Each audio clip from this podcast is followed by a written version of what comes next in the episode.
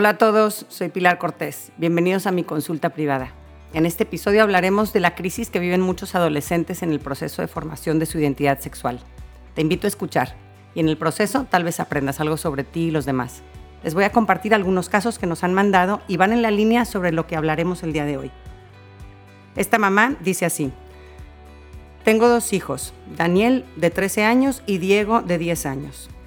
Daniel es un niño normal y desde chico ha socializado con niñas porque no le gustan los juegos pesados de los niños. No le di importancia hasta esta cuarentena, ya que hace dos semanas aproximadamente me dijo que cree ser gay y quiere besar a uno de sus compañeros de generación.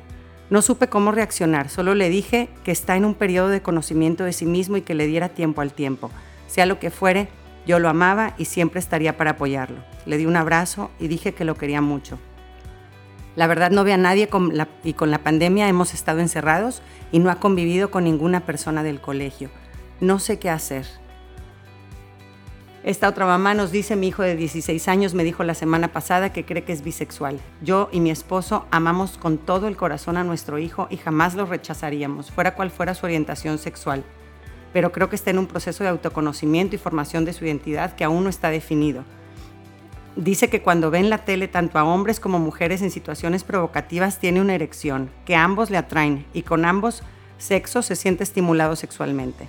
Me dijo que no ha tenido ninguna experiencia homosexual y que hasta ahora no ha pasado de ser una sensación o un impulso puntual. ¿Cómo puedo ayudarlo en este proceso?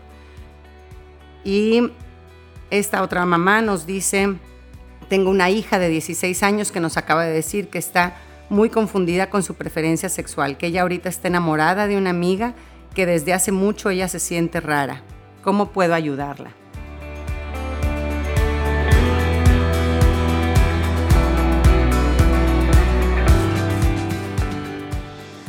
Uf, este es un tema que yo les agradezco que lo compartan a estas personas que mandaron sus cartas, porque sé que hay muchas personas, papás y adolescentes, que se van a sentir identificados con una situación así. Es una situación normal, vamos a entender por qué en este episodio vamos a explicar un poquito el tema del desarrollo de la identidad sexual y de ver que, mm, eh, eh, pues, que entra dentro de la normalidad, cuáles son eh, pues red flags o, focos rojos que tenemos que estar alerta eh, y cómo podemos ayudar eh, a nuestros hijos si, tienen, si están en medio de una situación así. lo primero que yo creo que es importante aclarar es el concepto de sexo y entender que, que el sexo es biológico, que nuestro cuerpo es lo que declara nuestro sexo, no es una elección yo puedo elegir pintarme el pelo de negro, cortármelo, dejármelo largo, pero no puedo escoger mi tono de piel o el color de mis ojos o si produzco óvulos o espermas, ¿no? Este, nuestro sexo está determinado por nuestro ADN y eso está sellado en cada célula de nuestro cuerpo. Eh, las hormonas y las cirugías no pueden cambiar esto. Dicho esto, pasemos ya al tema de la identidad sexual. La identidad sexual no es biológica, es psicológica. La identidad tiene que ver con, con, los pensamientos y con los sentimientos y se va formando desde nuestra primera infancia. Cuando eh, teníamos año y medio, dos años, empezamos nuestro proceso de formación de nuestra propia autonomía, a separarnos de nuestros cuidadores y a empezar a entender quiénes somos, quién soy yo, eh, valgo, no valgo, soy digno de amor, soy valioso, soy simpático, soy inteligente, eh, soy hombre o soy mujer. Eh, y estas creencias las vamos adquiriendo a lo largo de nuestras experiencias y de nuestras relaciones, a lo largo de toda nuestra infancia y a través de y en nuestra adolescencia también. Y es una forma en la que nos vamos explicando el mundo y a nosotros mismos a través de estas percepciones. Yo aquí eh, me acuerdo siempre de un caso que, viví yo de chiquita cuando eh, mi papá era, este, nos hablaba en catalán, es hijo de, de, catalanes, a él siempre le hablaron en catalán, su lengua materna, afectiva, era el catalán, y pues en, eso, en esa lengua nos hablaba a mí y a mi hermano. Yo tengo un hermano mayor, y desde que éramos chiquitos, eh, pues mi papá me hablaba en catalán, mi mamá mexicana me hablaba en español y yo veía que mi hermano mayor le contestaba en catalán a mi papá y yo siempre le contesté en español. Y pasado el tiempo, una vez una tía me preguntó, oye, pero tú por qué no le contestas a tu papá en catalán? Y, yo todavía me acuerdo de esa sensación y de cómo lo, lo veía yo tan natural mi respuesta que le dije, el, el catalán es de hombres. por eso yo no le contesto en catalán. Y, y ahora que, y en ese mismo momento que lo dije, pues podría sonar un poco ilógico o absurdo, pero ¿por qué les cuento esto? Porque justo de aquí vamos a partir eh, sobre el concepto de creencias, ¿no? El niño crece adjudicando lo que cree que le corresponde a los hombres y a las mujeres y principalmente esta información la adquiere de las dinámicas que tiene en casa, principalmente con papá, mamá, pero también intervienen los hermanos. Vamos a ver varios casos que nos van a ayudar a, ilustrar eh, estos conceptos. Pero de aquí, pues tú puedes pensar, bueno, pues chinelas que no aprendí a hablar catalán por esta creencia limitante o este, falsa creencia de que las mujeres no hablan catalán.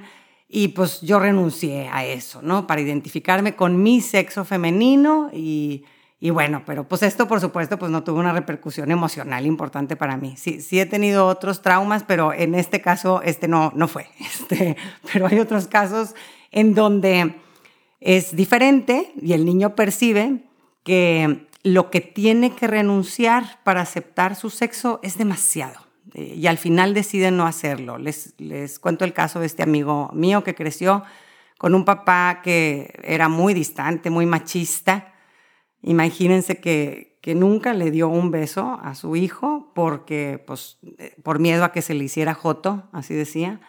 Y entonces no hay que darles besos a los niños porque pues se, se hacen maricones. Y cuando cumplió 15 años, su hijo lo llevó a un prostíbulo para tener su primera relación sexual con una mujer y así hacerse hombrecito. Y por supuesto que para mi amigo fue una experiencia horrible insensible, destructiva, vacía, que lo dejó con una sensación de soledad tremenda. Y en ese momento él se dijo a sí mismo, si esto es lo que significa ser hombre, no me interesa. Y, él dice como en ese momento él sintió que cerró por completo la aceptación de su sexo biológico. Aquí la creencia falsa sería, los hombres son violentos, son insensibles, son distantes, yo no soy eso, yo no soy hombre, o yo no quiero ser eso, yo no quiero ser hombre. En casos como este, pues se, provoca un rechazo al propio sexo porque interiorizamos creencias ilógicas o falsas en torno al tema de sexualidad. No es verdad que los hombres son violentos, insensibles, distantes. No, pues tu papá en esa etapa de su vida se mostró violento, insensible, distante, etcétera, ¿no? Pero eh, la conclusión es falsa, la conclusión que sacamos sobre la identidad sexual. También me acuerdo de otra joven lesbiana que ella creció viendo a un papá cruel y a una mamá que se la pasaba llorando y, en terapia decía es que eh, las, las mujeres sufren mucho, yo, yo no quiero sufrir de esa manera y, y yo prefiero ser como mi papá. Y inconscientemente eh, había formado este mecanismo de defensa de no identificarse con eh, la mujer, porque era alguien que sufría muchísimo o, ella la había percibido de esa forma, ¿no? Entonces, digo, aquí les puse unos casos ya bastante extremos, eh, eh, pero quisiera también ilustrarles este concepto con un caso de la vida real, no tan de telenovela, que transcurrió sin, sin violencia o abuso, sino más silenciosamente. Este, Andrés, por ejemplo, hoy tiene 15 años y cuenta que a sus seis años él solo tenía amigas mujeres. Él evitaba participar en actividades deportivas con otros niños, porque no, no le gustaba mucho moverse, él era como más pasivo físicamente.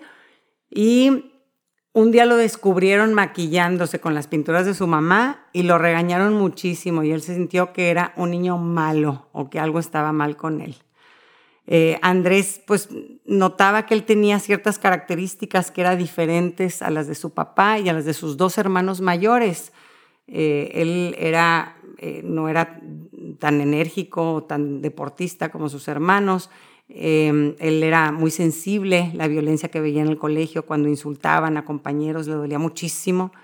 Em, también era un niño muy inteligente, se cuestionaba todo, usaba mucho su lógica y cuando veía incoherencias se frustraba.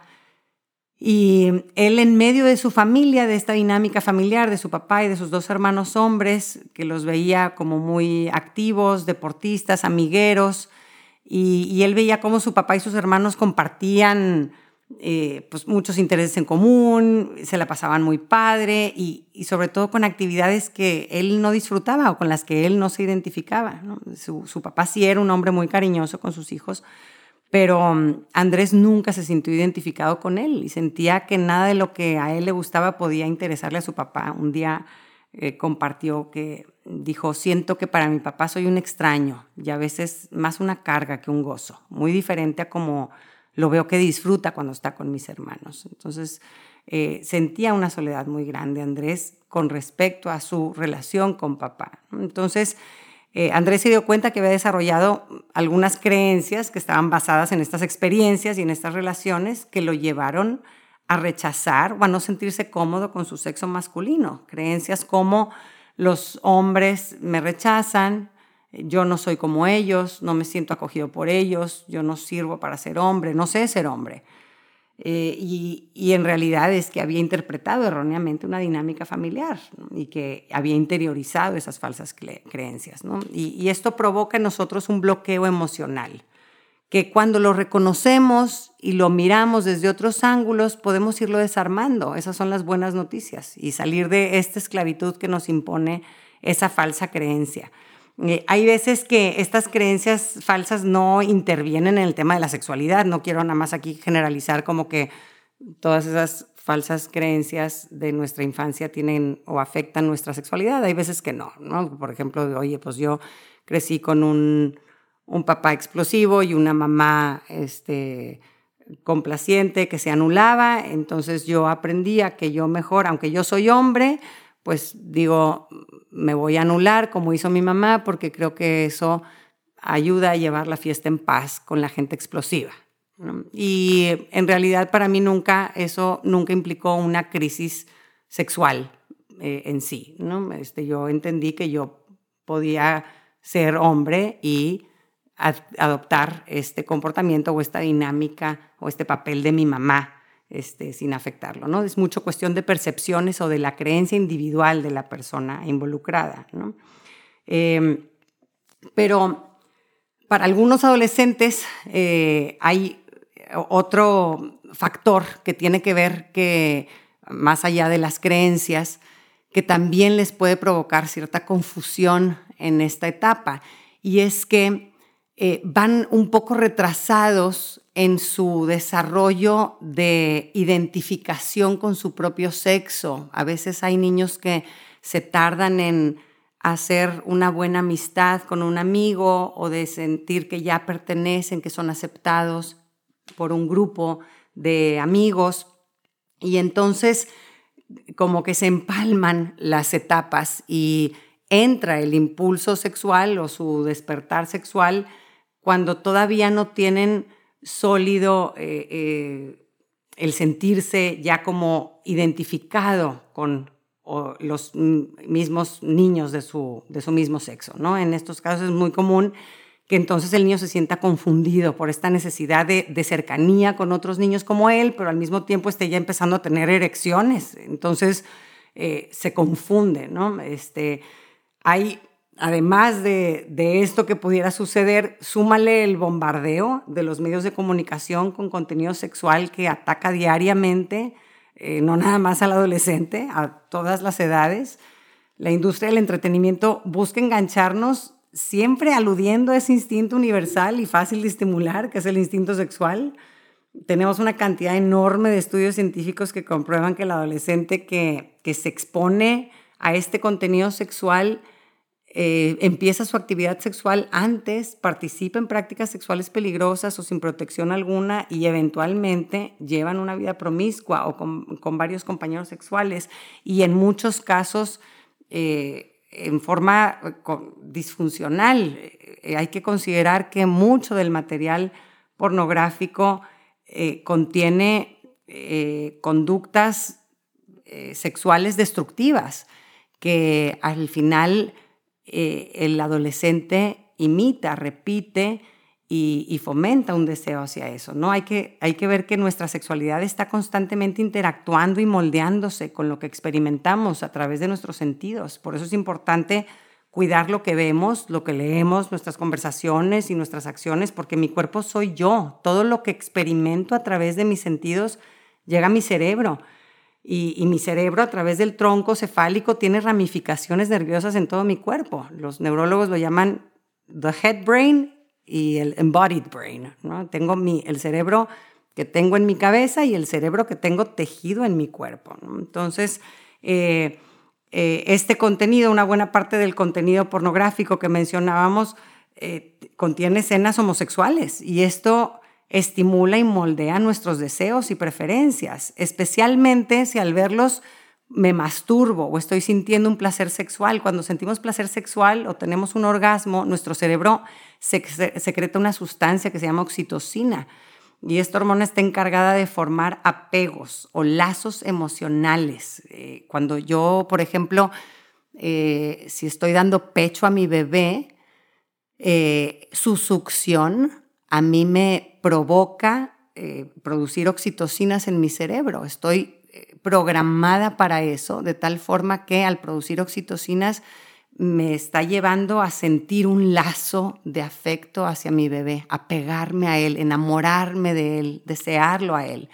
Y, eso es un, digamos, un uso correcto de la oxitocina, ¿no? Pero la oxitocina lo podríamos llamar como un pegamento y tú lo usas para lo que quieres eh, eh, en tu vida. Y así como puedes pegarte a seres o a relaciones que te hacen bien, también lo podemos usar para pegarnos a seres, relaciones o prácticas destructivas. Y, ese es el problema justo de, del consumo de pornografía, ¿no? Eh, cuando yo estoy teniendo este placer y estoy produciendo oxitocinas, entonces eh, funge como un pegamento que me une a lo que estoy experimentando o viendo en ese momento. Ese es el poder fuertísimo que tiene el, el placer sexual en, nuestros deseos, en cómo va moldeando nuestros deseos y nuestros, nuestros gustos.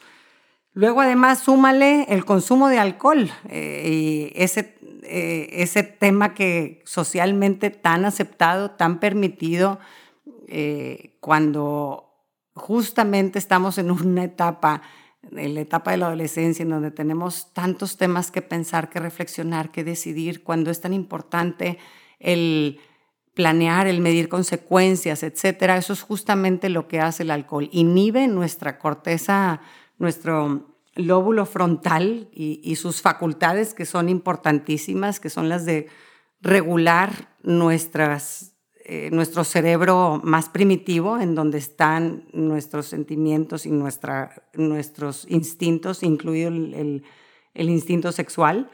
Y bajo el efecto del alcohol, pues ¿qué pasa? Que perdemos facultades importantísimas, ¿verdad? Que como medir consecuencias, regular nuestros impulsos y es más fácil atrevernos a dejarnos llevar por nuestro apetito sexual con quien tengamos enfrente. No ha sido pocas las veces en las que chavitos de 14, 15 años que se juntan a alcoholizarse y algunos acaban teniendo una experiencia homosexual y, y, obviamente con toda la confusión que esto puede, puede traer. Y, y en realidad a ver, eso no quiere decir que sean homosexuales ni que su identidad sexual esté definida por ese acto. Simplemente quiere decir que en una etapa vulnerable, en donde ya estaba presente el instinto sexual, la falta de mujeres y bajo los efectos del alcohol, pues hicimos una estupidez.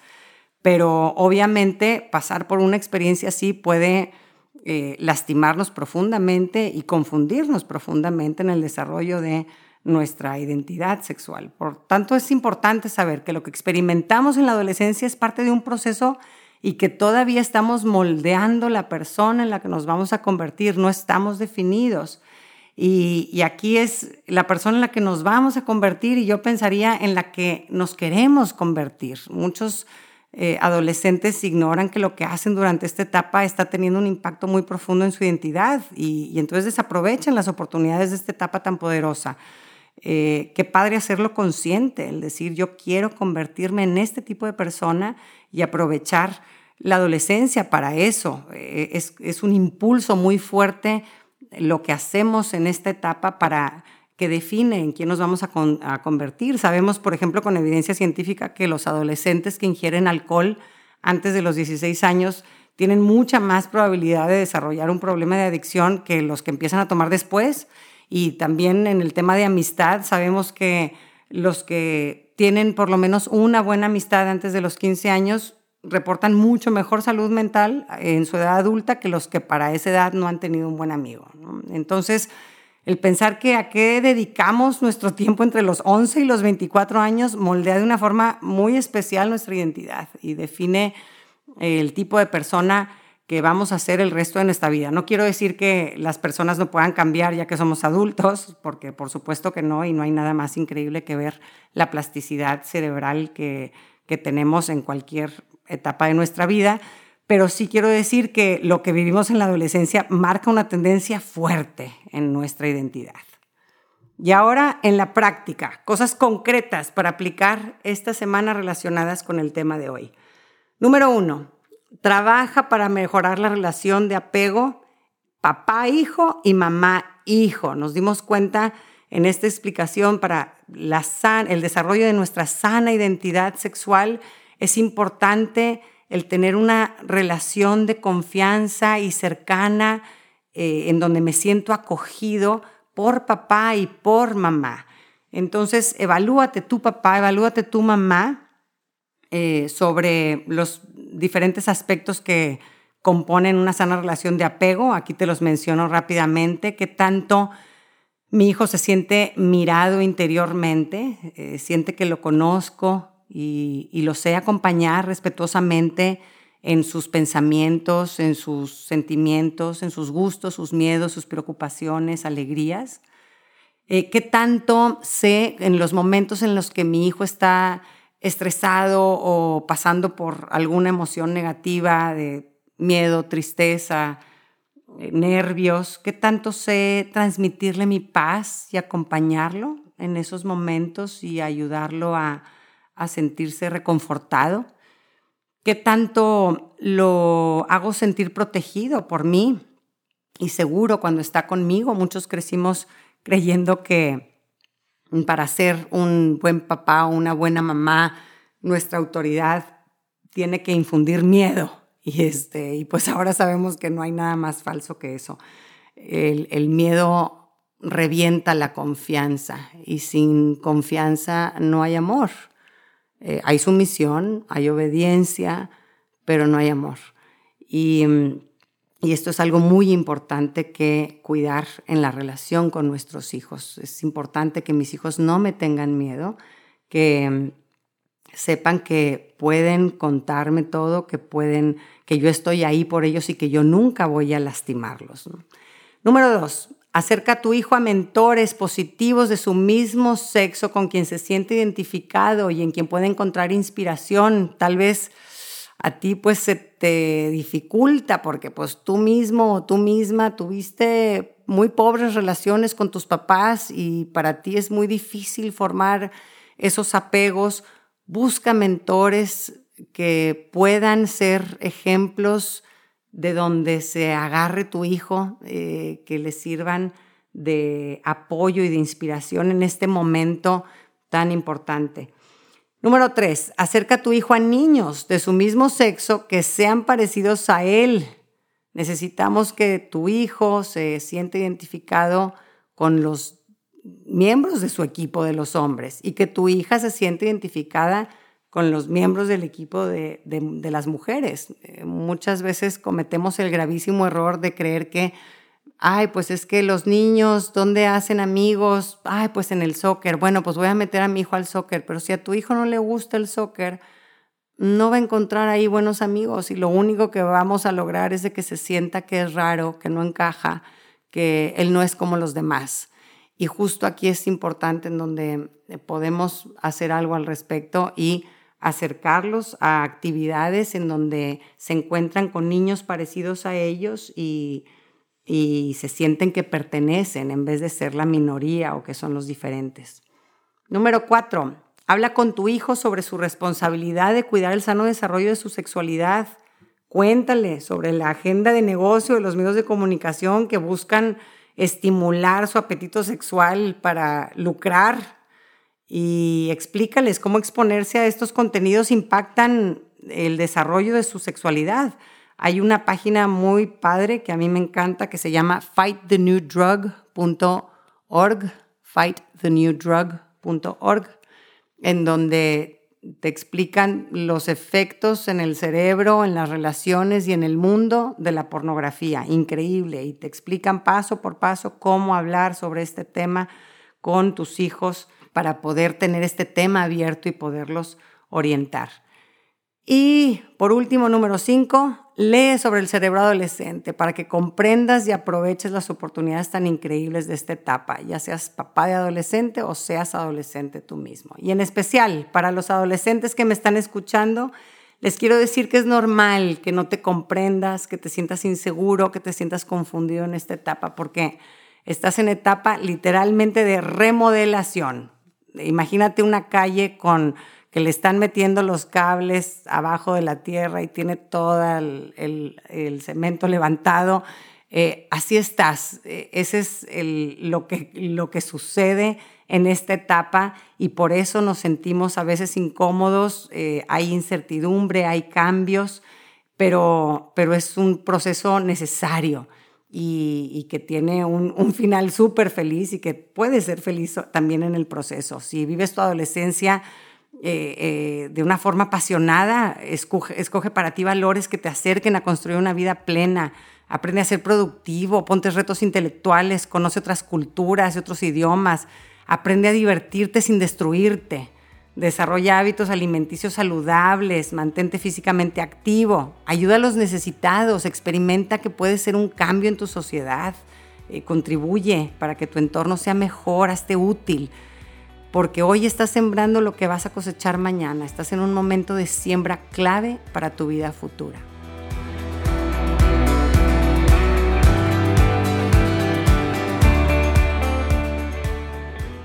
Gracias por acompañarme. Ojalá que hayas recibido a través de este podcast, aunque sea un poquito de luz. Si te gustó lo que escuchaste, suscríbete y aliméntate semanalmente con contenido que te ayudará a construir una vida mejor. Si quieres compartir la luz que te llevaste de este tema, Puedes enviarnos tus comentarios por mensaje de voz o por escrito al número más 52 8111 930543 o por email en consulta privada arroba luminapilarcortés.com, cortés con S. En mi página puedes accesar a talleres en línea y más material educativo. Encuéntrame en www.luminapilarcortés.com.